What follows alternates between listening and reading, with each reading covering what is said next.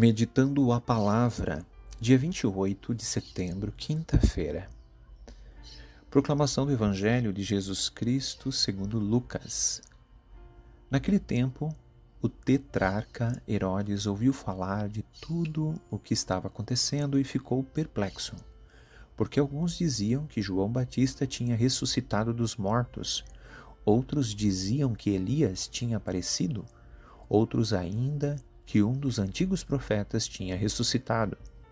Então Herodes disse: Eu mandei degolar João. Quem é esse homem sobre quem ouço falar estas coisas? E procurava ver Jesus. Pode ser um sinal de desejo humano, político ou religioso o interesse demonstrado pelo rei Herodes em ver Jesus. Aliás, pelo muito que se falava dos milagres de Jesus, outros afirmavam que João Batista ou o profeta Elias teriam ressuscitado. Também porque Herodes havia mandado matar João Batista e isso lhe pesava na consciência. No entanto, existem muitos modos de ver. Interessa a nossa reflexão o ver Jesus para conhecê-lo e segui-lo este é o ver do conhecimento mais profundo que Jesus exigia de quem quisesse segui-lo.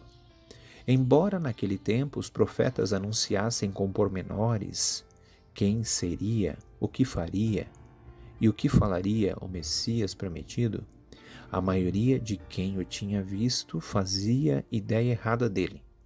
Já várias vezes notamos que Jesus preservava muito a sua imagem e não queria que espalhassem que seria o que de fato não era. Por causa desse perigo de inventarem uma imagem errada dele, proibia que divulgassem os milagres que fazia. Hoje não é diferente daquele tempo. Conhecemos Jesus porque aprofundamos a reflexão de sua pessoa e sua missão de seu evangelho. Não temos queixa por não termos informações confiáveis a respeito dele.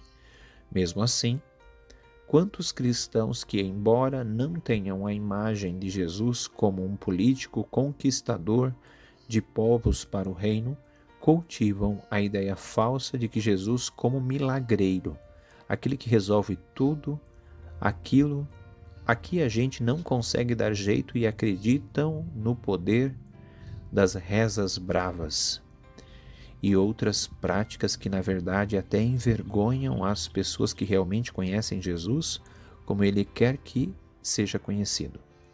Sabemos que a causa de tanta ignorância é a falta de catequese, mas também é a falta de procura para ver e conhecer o verdadeiro Jesus Cristo. Nada te perturbe, nada te amedronte, tudo passa. Só Deus não muda.